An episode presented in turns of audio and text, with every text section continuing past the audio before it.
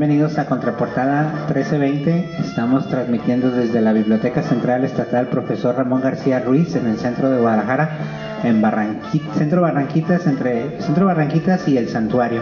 Hoy, eh, hoy es 28 de junio del 2021 y hoy nos acompaña de Cabaret Capricho César Échale, sí. Estamos contentos porque vienen hoy. Buenos días, muchas gracias por la invitación a los dos por esta cálida recepción. Estamos bien contentos de que estés acá este, para que nos platiques un poquito de los proyectos, pero antes hay que saludar al maestro Chema. ¿Cómo estás, Chema? Sí, vine presente. Buenos días a todos. Aquí estamos eh, trepados en la, en la antena. Un saludo a todos que esos podcasteros hay que buscar un término calificativo para todos los que escuchan podcast, ¿no? Porque los que escuchan radios raro, son radio escuchas, los que ven tele son televidentes. ¿Cómo se le nombrará a los que escuchan podcast? podcast escuchas. es que parece como un como un trabalenguas, trabalenguas podcast. Bueno, pero bueno, si ya le diste play a nuestro podcast, te damos muchas gracias que estés escuchándonos. Estamos muy contentos que, que, que, nos prestes atención una hora, ¿no? Y, y más que, que tenemos a César de César o Omar, ¿cómo te? Eh, Omar, César. en realidad me dicen ensalada. ¿Ah, sí? Eso ah, no se pues les había contado, sí. Ese es el apodo para los compas. Pues ensalada. Ensalada, pues nos, nos, nos sorprendió con esta bandita mm, Neumos con P al principio. Neumos, este, muy chida. Neumos, ajá. me, platicabas que es la banda con la que ustedes colaboran. Sí, yo soy parte del grupo. Neumus en realidad es, es originalmente una banda de música, pero eh, generan espectáculos multimedia y mi función justo es en la parte de la escena, eh, soy el payaso del grupo y además eh, pues colaboro ahí con la dirección escénica y demás. Cuando hay espectáculos grandes, cuando es solo la banda de música, Normalmente es un cuarteto o quinteto y puede llegar a ser hasta un septeto, todos maravillosos músicos.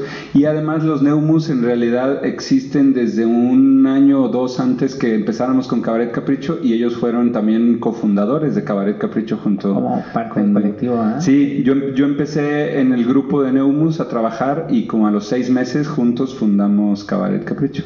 Y bueno, ya que llegamos ahí a Cabaret Capricho, pues tengo una pregunta muy seria. ¿qué es, qué es Cabaret Capricho? ¿no? ¿Qué es? O sea, para los que no saben, que nos escuchan, ¿Qué, ¿Qué, es Cabaret Capricho? Pues es una, eh, yo siempre digo que es una bola de amigos muy apasionados del circo que nos juntamos a hacer travesuras, así me gusta definirlo, ah. pero pues básicamente somos un grupo que tenemos ya 14 años, vamos a cumplir, que comenzamos haciendo cabaret eh, originalmente y el nombre del grupo viene de ahí, los Cabaret Capricho eran eventos, mm, cuando empezamos en 2007, por supuesto que no nos prestaban los teatros, como que circo, como que cabaret, como que les van a tirar lechugas y flores, porque lo que hacíamos, o, seguimos haciendo, pero en ese entonces eh, eran en formato de fiestas. Decíamos, la gente no le gusta ir al teatro, entonces vamos a invitarlos a la fiesta. La fiesta al mexicano le encanta. Y vamos a llevar el teatro a las fiestas, ¿no? Entonces organizábamos eventos en el F Volco, que tal vez recuerdan, en, en puros bares alternativos y restaurantes, bodegas, casas abandonadas y ahí metíamos eh, pues toda la infraestructura, que si luces, que si estructuras para hacer aéreos, si el lugar no las tenía, pues las poníamos. Si el lugar no tenía barra, poníamos una barra para alimentos y bebidas y siempre había eh, una multidisciplina presente. Siempre teníamos a los Neumus o otras bandas en vivo, siempre teníamos eh, todo tipo de actos escénicos, desde obviamente circo, que es nuestra pasión, pero había danza, teatro, graffiti, performance, eh, gente que cortaba el cabello haciendo performance estilistas. Era como fiestas de experimentación y el público, que era la parte bonita, podía eh, todo era en formato de cabaret, por eso se llamaban cabaret capricho. La idea era que la gente fuera a hacer sus caprichos y nosotros Ah, siempre decimos que un capricho también es una obra de arte, ¿no? Entonces la idea era que el público viera cada acto, eran actos breves, y si no le gustaba lo que veía, nos tiraba lechugas. Teníamos un grupo de actores que repartíamos lechugas entre el público y entonces al final sonábamos una trompeta, si no les gustaba nos agarraban a lechugazos y si sí les gustaba nos agarraban a florazos, entonces había flores y lechugas. De ahí el nombre de ensalada. Porque Era, era el que llevaba la lechuga. ahora caigo. Ahora, ahora viene O, o es porque llegaba a su casa y ¿qué vamos a comer hoy? Pues, pues lechuga. pues ensalada. Es lo que- ¿qué Es crees lo que, que- ganamos hoy. Hoy no hubo entrada, solo puro, puro Pura lechuga. lechuga. En realidad me decían así desde antes por el César, pero sí eh, está muy vinculado el destino. Y ya, la- la- digamos que las fiestas crecieron muy rápido porque pues a la gente no se la esperaba. Ellos iban a una fiesta que sí, banda en vivo y show en vivo, pero no se esperaban ese tamaño Ajá. ni de show ni esa diversidad, ¿no? De repente acróbatas y cada cabaret tuvimos gente extranjera, porque el circo es muy así, la comunidad de circo es muy viajera, es muy nómada, así si no la invitan, se invitan solos y van y viajan y así. Y con, normalmente, como somos pocos en todos los países, estamos muy conectados. Llega un francés, un argentino a México y, oye, ¿dónde hay circo ahí? Y rápido nos conocemos y nos ayudamos, ¿no? Hay como una solidaridad ya implícita en, el gremio circense muy linda. Y, y a partir de ahí empezó también a, a surgir la idea de hacer esto un festival y luego hicimos el fichu. Pero bueno, para no extenderme ahorita, cuando empezó, eh, los cabarets los hacíamos cada mes. Y cada mes escogíamos una temática que normalmente pues estaba en la coyuntura, me acuerdo por ahí mucho de una del fin del mundo, que ahora me resuena mucho porque fue cuando la otra pandemia, casi pandemia que no se alcanzó a declarar, la de la gripe porcina, esa, la H1, N1, pero no sé si se acuerdan que Calderón precisamente cerró el país como... Como tres días. Como una semana Una o semana, dos, sí. no me acuerdo. sí, sí, tiene razón. Pues justo nos cerraron cuando nosotros teníamos cabaret y nos la aventamos así con todo y que estaba cerrado bajo y le pusimos el cabaret del fin del mundo, ¿no? Entonces todos lo- las- los actos y lo que se presentaba era alrededor de eso. Y en fin, fuimos mm, vinculándonos mucho con la comunidad artística de Guadalajara y al cabo de dos años de hacer esto cada mes, cada mes, cada mes, cada mes, pues ya teníamos un repertorio, la compañía ya estaba bien sólida y después ya empezamos a hacer nuestras obras un poco más Producidas, eh, eh, sí y producidas y, y más eh, profundas en cuanto a escritura dramaturgia y tal como para poderlas ya mover en festivales y desde entonces hemos seguido con la compañía. Después de- decíamos, ah, pero los cabaret caprichos son los eventos, vamos a ponernos otro nombre.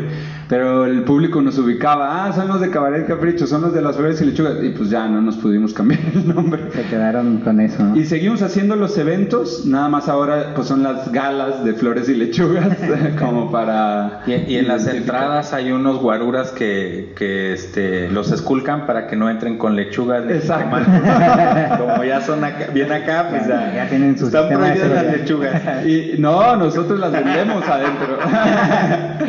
y, y- y además hay que cuidar, quitarle el corazón de la lechuga. Es lo que porque te iba a decir. busca, busca una lechuga italiana o algo así, ¿no? Algo más. No, no, no toda la lechuga de. No, normalmente eh, lo que hacemos Son nos las puras hojas, ¿no? No, co- compramos la bola completa y la partimos en cuartos. Entonces a cada persona mete la mano y le toca un cuartito normalmente. A lo mucho puede o, agarrar. o un puño, lo que pueden agarrar, ¿no? Así. Pero sí nos aseguramos de verdad de quitar los corazones. Eso lo aprendimos a punta de corazonazos, ¿eh? porque al principio nos daban a cada rato en la cara duro. Está chido. Pues bueno, vamos a hacer un- el primer corte y. y ¿Tan rápido? Sí, sí, para checar algo. Ahorita regresamos. Ok, abur. Gur. Acuérdate que el primer corte tiene que ser cortito porque.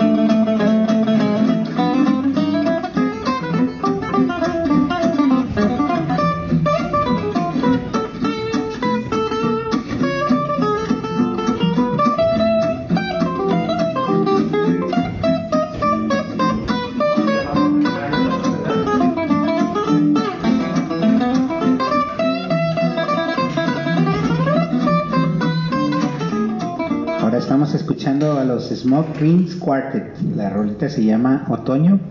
Me, me platica esta ensalada que es otra bandita que colabora con Cabaret. Sí, también los Smoke Rings son buenos carnalitos hace rato. El Ulises es el compositor de esta canción. Desde que empezamos también, antes de ser Cabaret Capricho, ya teníamos un show con él, ahí de payasos. Son todos tapatíos talentosos yaceros. Esto, oye, entonces, Ensalada, ¿tú, ¿tú cómo comenzaste a entrarle a este mundo de que del payaso? Del payaso, sí. A hacer, payasadas. A hacer payasadas. Dile clown mejor. Se oye más, más chido. Ahora está de moda la palabra clown para diferenciar pues de lagrimita y de calderón y esos payasos que hay. Pero la verdad es que a nosotros en Latinoamérica también tenemos esa pues esa cosa de decir, pues somos payasos y no pasa nada, hay una diversidad de payasos, ¿no? Hay unos que hacen globos y figuras, hay unos que hacen teatro. Y la onda es em, que, pues, justo ayer me acordaba con mi mamá, mi primer show fue a los tres años, vestido de payaso, en el Teatro Alarife, con el kinder me llevaron. Pero en realidad empecé en esto después de... En, eh, yo estudié cine originalmente, medios audiovisuales, y quería eh, dedicarme al cine. Pero en la universidad que estaba me tocó conocer un grupo de payasas que estaban en una universidad en Ciudad de México y me fui para allá de intercambio a estudiar con ellas porque además de que estaban bien guapas me encantó lo que hacían. Este, y, en Ciudad de México estuve viviendo cinco años, allá fue donde empecé a formarme en clown, en teatro físico, una vez que terminé la carrera de cine. Ah, y ya nunca me dediqué al cine. me empezó a jalar, a jalar el teatro. Desde que estaba en la carrera de cine, hacía mucho los ejercicios delante de cámara para mis amigos, ¿no? Y ya como que me empezaba a gustar. Ya había hecho danza muchos años, talleres de teatro en la prepa, ya sabes, del, pues desde morrito traía ahí la picazón. Y dicen que eso no se quita. Y pues ya mm, eh, terminando mi formación en la Ciudad de México, me fui a viajar a otros lados. Por lo que te digo, en cuanto conocí gente de circo, había extranjeros siempre, ¿no? De hecho, de mis grandes maestros en Ciudad de México, unos eran uruguayos, otros eran argentinos, chilenos, brasileños. Y entonces yo dije, yo me voy para Sudamérica. De, justo por ahí conocí a unos de mis gurús que son brasileños y me fui a seguirlos y ellos me invitaron ahí de 20, damos cursos y mm, pues ya en Argentina y en Brasil me volaron la cabeza porque culturalmente son muy, muy, muy efervescentes. De, a Buenos Aires, no sé si les ha tocado, es una locura. Hay de lunes a domingo eventos de todo. Que si eres poeta, todos los días puedes encontrar círculos de poesía, eh, de escritura, ensayos, talleres, de lunes a domingo, sin, y gratis o por cooperaciones bastante módicas. Súper bonito. Y lo mismo en circo, no te la crees. La, y además, el nivel. La verdad es que por algo también tienen muy buen nivel los argentinos en su chamba. Y eso, pues eh, estando allá me inspiré mucho y luego regresé por invitación de los Neumus, precisamente la banda, que querían empezar a hacer más clown y todo, y ya no me fui. Con los Neumus también hicimos una química muy especial, a ellos les gusta mucho también el circo, les gusta hacer clown. Entonces, bueno, pues ahí eh, empezamos con todo el movimiento acá. Y soy de acá, entonces también está bonito volver a casa y hacer lo que, lo que aportar. Ajá. Tengo, una teoría que... ¿Por qué, por ejemplo, acabas de decir que en Argentina hay mucho, mucho arte callejero, digamos? Sí. mi teoría es que allá se lee más. Muchísimo más, sí. Entonces, eh, eh, nuestro podcast de repente surgió por eso, por la promoción de la lectura. Entonces estamos haciendo un esfuerzo aquí en Contraportada 1320 de promover la cultura desde la Biblioteca Central Estatal y que se vea esta diferencia en, en los espectáculos que se presentan en, en Argentina, en Brasil, en Cuba, contra lo que se presenta en México y los problemas que tienen los que apenas andan este, queriendo salir a la luz con, lo que se, no sé, tú que tú te quieres presentar, por ejemplo, en una plaza pública y te encuentras con que tienes que sacar tu permiso, con que ya te cayó la policía, con que ya te levantaron tu equipo, con un montón de cosas, ¿no? Entonces, este, ¿cuál es el, el, el, problema principal? Yo creo que es cultural. Completamente. ¿Qué puedes decir al respecto?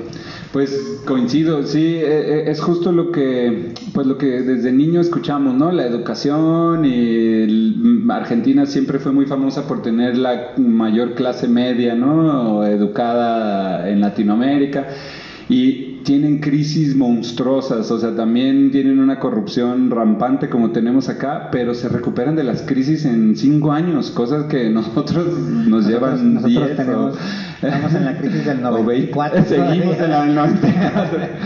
Y, y, justo creo yo que tiene que ver con eso. Y hay una cosa que también a mí me siempre me ha brincado mucho de nuestro país, que es la solidaridad y, y, esta famosa dictadura invisible que tenemos acá, que allá fue visible en todos estos países que estamos hablando, hubo revoluciones organizadas porque la gente tenía claro que había que unirse y quiénes eran los que estaban obstruyendo el desarrollo y sabían contra quién iban. Aquí en México no, nunca se ha podido eso, ¿no? Es también histórico que siempre hemos estado mucho más divididos. Entonces no hay tanta, ¿cómo decirte?, vínculo y confianza. Los argentinos, por ejemplo, en el circo, ¿no? Se unen para todo, así, pueden no ser amigos, pero cuando es necesario un movimiento social para pedir espacios eh, para pedir apoyos a la cultura, para lo que tú quieras, que algún artista, por ejemplo, no sé si se acuerdan, eh, el año pasado, en media pandemia, mataron a un artista de circo, los policías chilenos, fue muy famoso en las redes. pues todo Argentina, toda la comunidad de circo se organizó en Argentina, en las embajadas de Chile, hicieron, y consulados hicieron manifestaciones para defender al chavito malabarista de Chile, ¿no? Y aquí en México...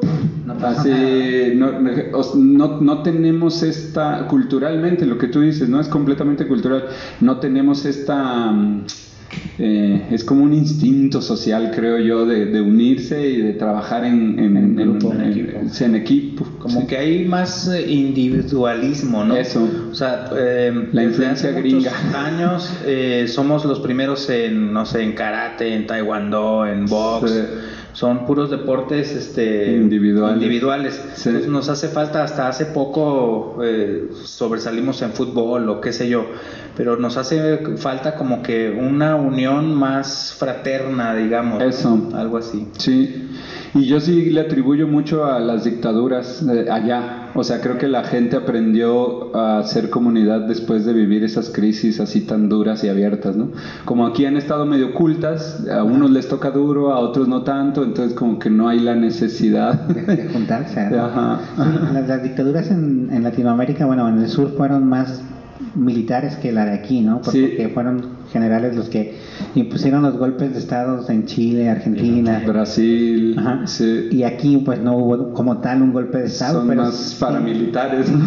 pero, sí, sí existió esta dictadura de un solo poder o de un, o del poder este pues que, que, el, que, el, imperio norteamericano impuso desde México hasta Argentina. Hasta Argentina. Y otra cosa que también quería comentar, mm, para que no se me pase y se me hace bien interesante con el podcast, es eh, que algo también en Argentina no tiene esta seriedad que de repente en México, no sé si también es una cosa de herencia priista o qué, de, de, pensar la cultura como de élite, como formal, como ah, todas estas, lo que hablábamos, ¿no? Toda esta burocracia y todo este sistematizar para poder acceder a la cultura, a la cultura en Argentina, eso, en la calle, ¡pum! Y, hay gente que se sale con bibliotecas, seguro han oído de estos proyectos, con bibliotecas eh, rodantes, rodantes se sienta con su carrito y se pone, y viejitos que lo hacen porque se les antoja, ¿no?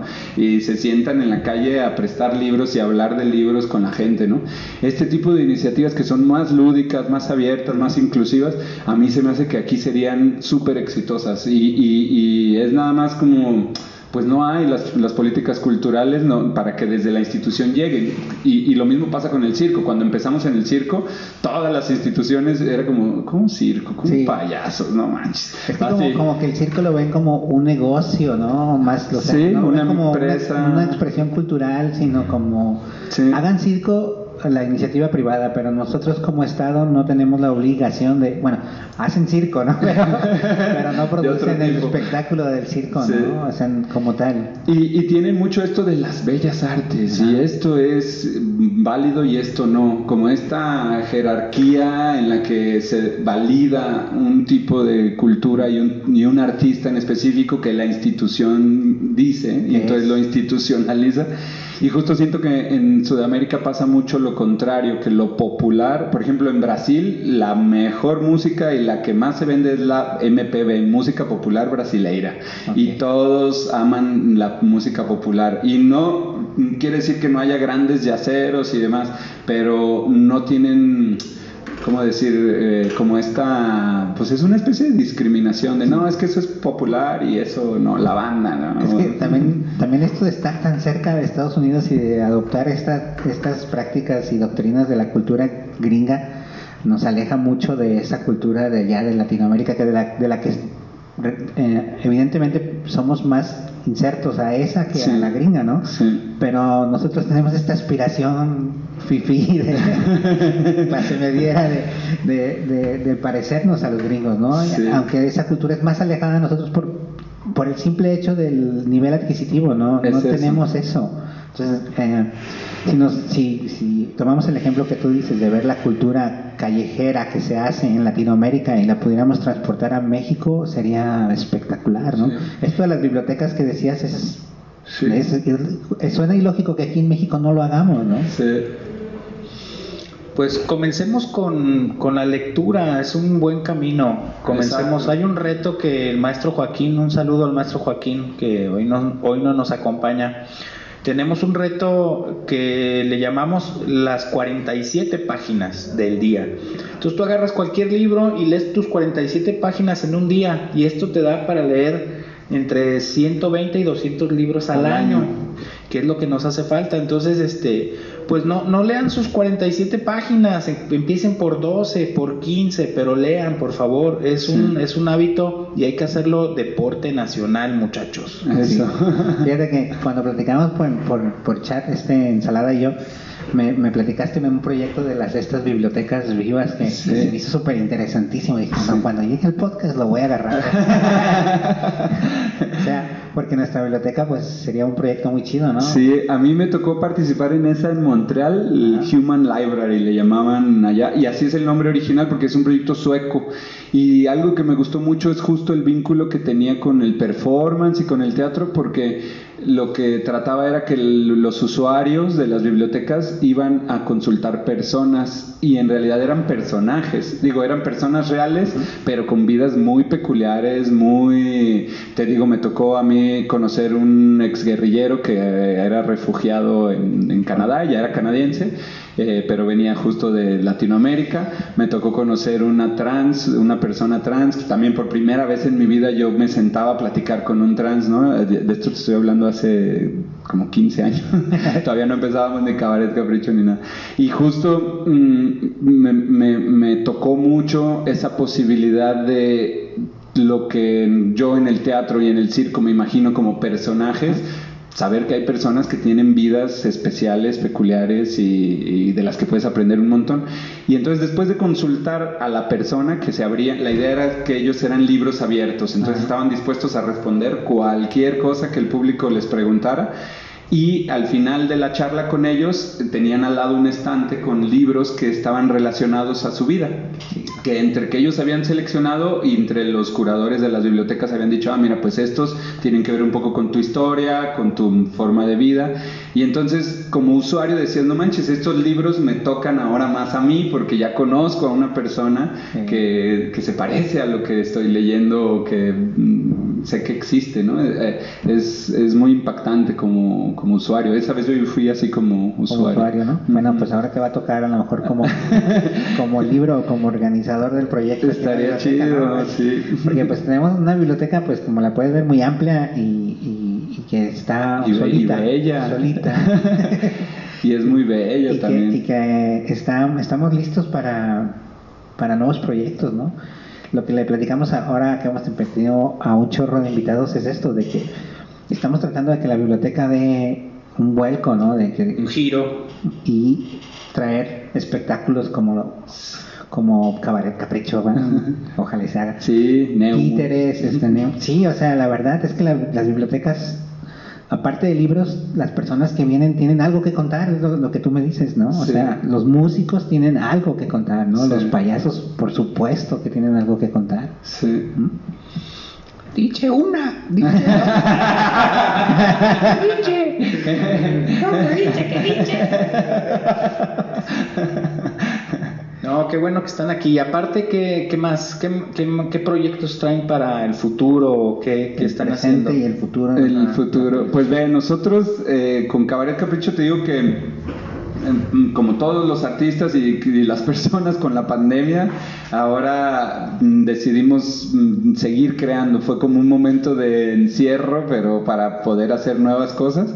Entonces estamos generando varios nuevos espectáculos, mm, justo pensando más en calle, que sean más inclusivos, que no sean tan caros, porque algo que tiene el circo es que de repente se vuelve muy caro. Los aparatos que necesitas, la cantidad de gente que necesitas para levantar un acto de acrobacia aérea, eh, caro.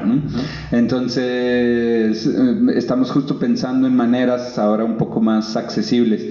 Y con Cabaret Capricho nuestra intención es seguir creciendo, seguir girando y seguir llevando nuevo circo y formando nuevos artistas de circo, ¿no? Vamos a cumplir 15 años en 2022, entonces ya estamos pensando también hacer ahí una quinceañerada, algo todavía no sabemos una quinceañera. nosotros, nos, nosotros nos ofrecemos de padrinos del lugar. Ah, suena bien, ¿eh? Yo quiero ser chambelán.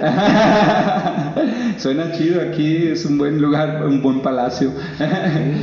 y, y, además de Cabaret Capricho, en realidad, que es algo que también entendimos desde que empezamos ya el camino de hacer la compañía y todo, es que no, no nos podíamos dedicar solo a ser payasos, artistas de circo, teníamos como que diversificar y es lo que nos salvó también en crisis como las pandemias y demás. Entonces, mm, el área de Cabaret Capricho, digamos que es el corazón, la creación, nuestros espectáculos, pero además tenemos un programa de formación, damos talleres, se llama La Maroma, también lo pueden encontrar la información La Maroma, La Maroma. Tenemos un festival, el Ficho, que es el Ficho Fest, Festival Internacional de Circo y Show.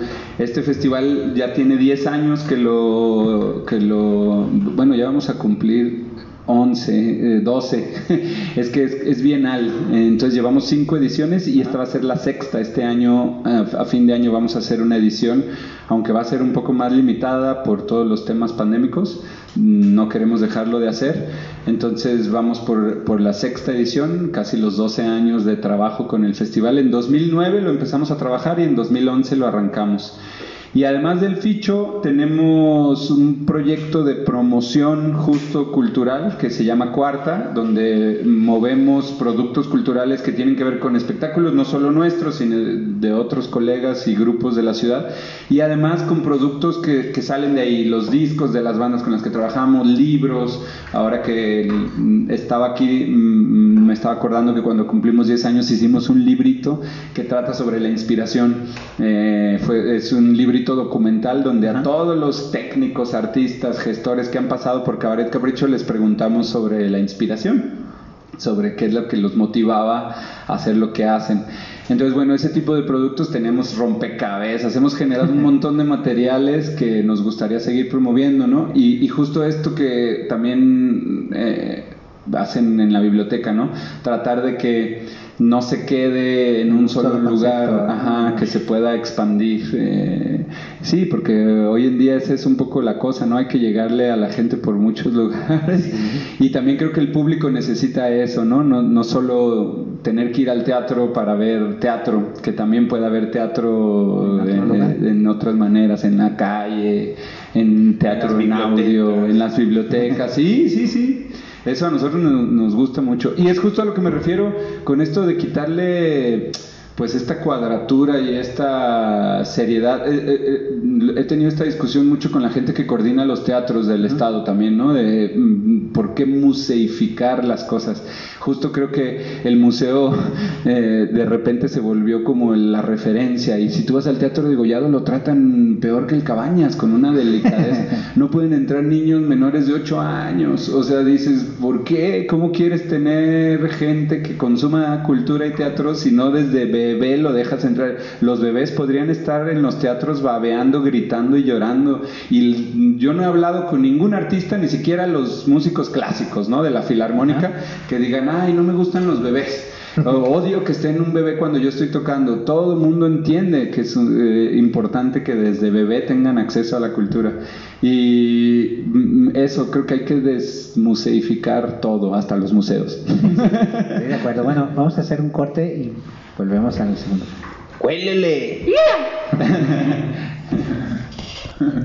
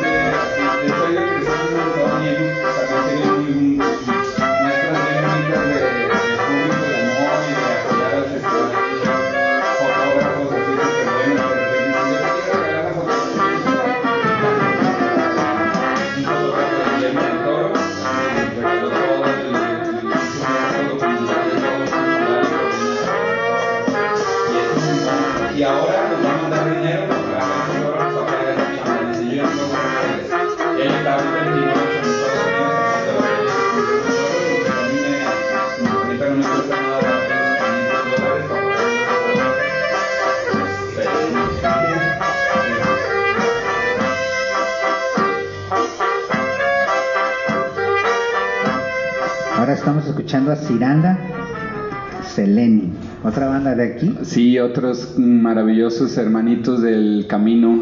Todos, eh, esta está liderada por una súper talentosa saxofonista, Cianya que pues también desde que empezó Ciranda han sido muy cercanos a nosotros. Su música además es balcánica, que es este espíritu circense que nos encanta a todos los que nos dedicamos a esto.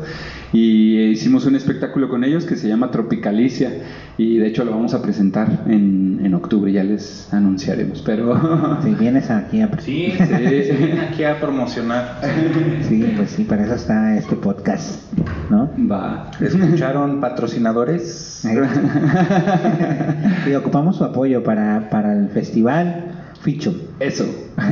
Vamos todos su apoyo si bueno, nos estaba platicando fuera del aire, ¿no? De que es un festival de circo y show que organizan ellos y, que es casi autosuficiente, ¿no? Autogestivo, sí, sí, sí, sí, es autogestivo y, bueno, pues cada año intentamos bajar fondos de donde se puede, internacionales, nacionales, federales, estatales, por donde se puede. Y hay veces que lo conseguimos, que conseguimos uno, hay veces que no conseguimos nada, pero todos lo seguimos levantando cada, cada que se puede. fíjate que, que ayer vino, bueno, antier, hace como ayer, ayer si nos escuchaste los dos programas juntos, ¿verdad? Ajá. Vino Nacho el Cucaracho y nos platicó un poquito, si lo conocen, ¿no? claro, claro, también es muy, muy admirado por todo. Y estábamos platicando él sobre el, el internet y los niños, ¿no? Cómo, cómo los niños ya no tienen el interés. El interés, ¿no? Entonces no sé si Cabaret Capricho tiene este, esta visión de, de, separar a los niños de los aparatos y, o sea, ¿cómo lucha, cómo lucha Cabaret Capricho contra eso, no? ¿Cómo, cómo lo aborda o, Yo, cómo lo ven? Exacto, hay dos, hay dos perspectivas que, que para mí son muy válidas, pero algo que me parece muy importante primero es no verlo como una una lucha, no verlo como algo negativo, porque tampoco les podemos prohibir a los niños. Yo tenía una maestra que admiro mucho, Rosana Reguillo, igual han oído de ella, bueno, fue una gran maestra en mi vida, y me decía, que no les nieguen el acceso a las redes y al internet nunca. O sea, mm, que la gente, que sus papás ahora se quejen de que ustedes están eh, mucho tiempo en internet, es como cuando empezó a migrar todo el mundo del campo a las ciudades. El internet es nuestra ciudad de ahora. O sea, la migración está pasando a las redes, a lo virtual, a lo digital. Entonces, sería muy tonto que les negaran el acceso. Es como decirle, como cuando la, que, ella decía, hay, hay, hay gente que le prohibían ir a la ciudad. Sus papás le decían, no, tú naciste en el campo y tú te me quedas en el campo. Papá, pero nos estamos muriendo de hambre, necesitamos chamba. Pues no, aquí te me quedas. Y había gente que, que, literal eh, se quedaba y ya no podía ir al, al, a buscar una mejor vida. O lo mismo, las migraciones, ¿no? Entonces, pues es un poco la equivalencia ¿no? de nuestro siglo. Ese es algo que me parece muy importante, no, no pelearse con eso, no, no, no, no hacerlo como Mm, una batalla, pues. Y por otro lado, mm, mm, recordar que es una porción de la realidad, ¿no? Y algo que creo que hace muy bien el circo es eso, es precisamente conectarte con tu cuerpo, porque es nuestra herramienta. Entonces, cuando me preguntas qué es lo que hacemos, pues es eso, conectar a la gente con, con la experiencia en vivo. Ahora que pasó esto de la, de la pandemia y los encierros y demás, nosotros intentamos no hacer circo en vivo. Digo intentamos porque hubo veces que era inevitable. No, no, tiene que ser virtual y lo tienen que grabar aquí en el teatro como yo les diga porque así es. Y si no, no los contratamos. Entonces, bueno, pues lo hacíamos así. Pero cada que podíamos tratábamos de que tuviera un vínculo con, con lo concreto, con lo sensorial, con, con, el cuerpo de las personas, con la experiencia a, a los ojos, ¿no? Que no sea todo a través de una pantalla porque también es un filtro pues muy muy, opaco. Eh, deja muchas cosas afuera.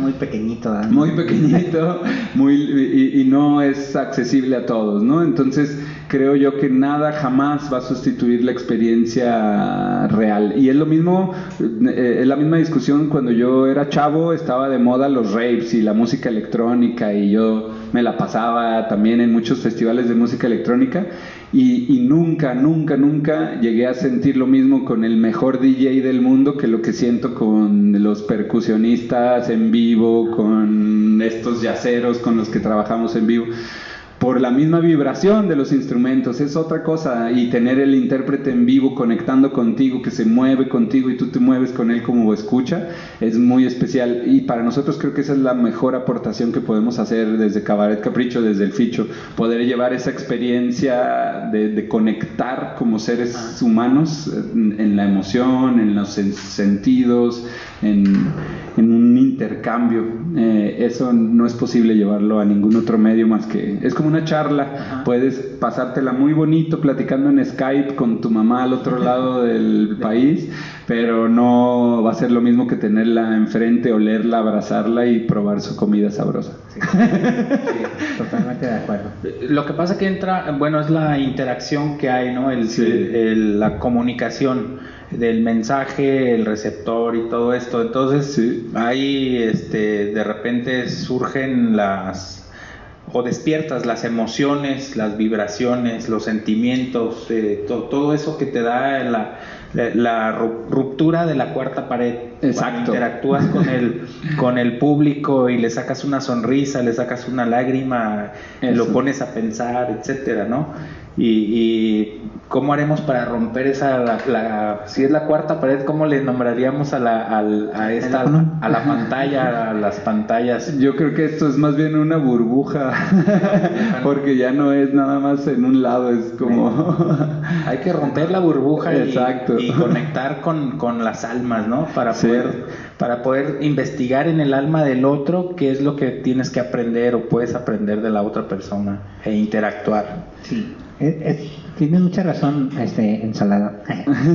se, me hace raro decirte ensalada. Ah, está bien. Aguas con el lechugazo. Aguas. Yo tengo aquí mis lechugas para acabar el no, no tiene, tiene razón. Fíjate que no podemos prohibir ni, ni limitar esto. Prueba de ello es este podcast, ¿no? O sea, este podcast está llegando por redes sociales, ¿no? Entonces, ¿dónde nos van a escuchar, no? Entonces, sí, sí está bien chido que, que haya algún tipo de de migración de un lado a otro, ¿no? Y para, para poder transmitir las ideas, pero esto de verlos en vivo a los, a los shows, ¿no? A mí no me ha tocado ver nunca ver a Cabaret Capricho, pero sí, sí, los buscaré. ¿Te acuerdas, David, que en uno de nuestros podcasts hablamos del, de, ah, en el Día del Niño, hablamos precisamente de los derechos de los niños? Y mm. uno de los derechos de los niños es el acceso a Internet y a las redes sociales. Mira. Entonces, este, es, ahora sí que por ley es un derecho que tiene pero eh, los invitamos a que vean un espectáculo en vivo, el teatro, el cine. Eh, ahorita que hay muchas plataformas, pues estás todo el día en tu casa y es, y es, diferente ir al cine, ver gente interactuar en una plaza, etcétera. No sé, el, cabaret tantos espectáculos que hay, eh, ir a la plaza, darle de comer a las palomas, qué sé yo, ¿no? Sí. Hay eh, otro gran amigo que me decía, y es donde yo veo el problema, me decía, todo lo que fomente la hueva es negocio. Y, creo que el problema del Internet no es el Internet, sino precisamente esta idea de la hueva, ¿no? De, ay, ¿para qué voy al cine si lo veo en Netflix? Eh, ¿para qué voy al teatro si lo veo en la página de cultura? ¿Para qué voy a lo que quieras? Ya hay una alternativa que te va a permitir hacerlo desde la flojera. El problema es que no es la misma experiencia, no te vas a desarrollar tú igual como persona, no vas a conectar con las mismas cosas, no vas a sentir lo mismo jamás, ¿no? Que, yendo... Ya nada, más, ya nada más con salir de tu casa, el trayecto que haces de tu casa al lugar donde es el espectáculo, ya vas conviviendo con un montón de cosas, ¿no? Aprendes en tu coche o vas en el tren o vas en el camión o vas en tu bici, ya vas aprendiendo y viendo un montón de cosas, ¿no? y, Ya, ya, ya, ya, ya, socializas, ¿no? Y esto que, que, decías, justo la cuarta pared es el tema de los payasos. Si algo nos entrenamos bien los payasos es a no ver, no, no usar y nunca dejar que haya una cuarta pared entre tú y nadie, ni el público, ni la cámara, ni lo que se te ponga enfrente. Entonces, creo que esa metáfora, digamos, llevada a la vida cotidiana de cualquier persona, también hay un filtro, también hay una cuarta pared con la que sales, ¿no? Que si es el miedo por todo lo que lees en las noticias, que si es el tráfico, que si la contaminación, hay como muchos pretextos que podríamos usar como barrera para... La sana distancia. La sana distancia, exacto. Hay muchos, muchos pretextos que podríamos eh, eh, tener, pero creo que justo una de las enfermedades y también es algo que ya está probado mm, científicamente hasta con el COVID, nos lo decían, ¿no? Es precisamente la falta de alegría, de salud mental, de salud física, de estar todo el día sedentario. Er, es, es, es justo la paradoja, ¿no? Te dicen no salgas, pero justo se enferman los que tienen más sedentarismo, sí.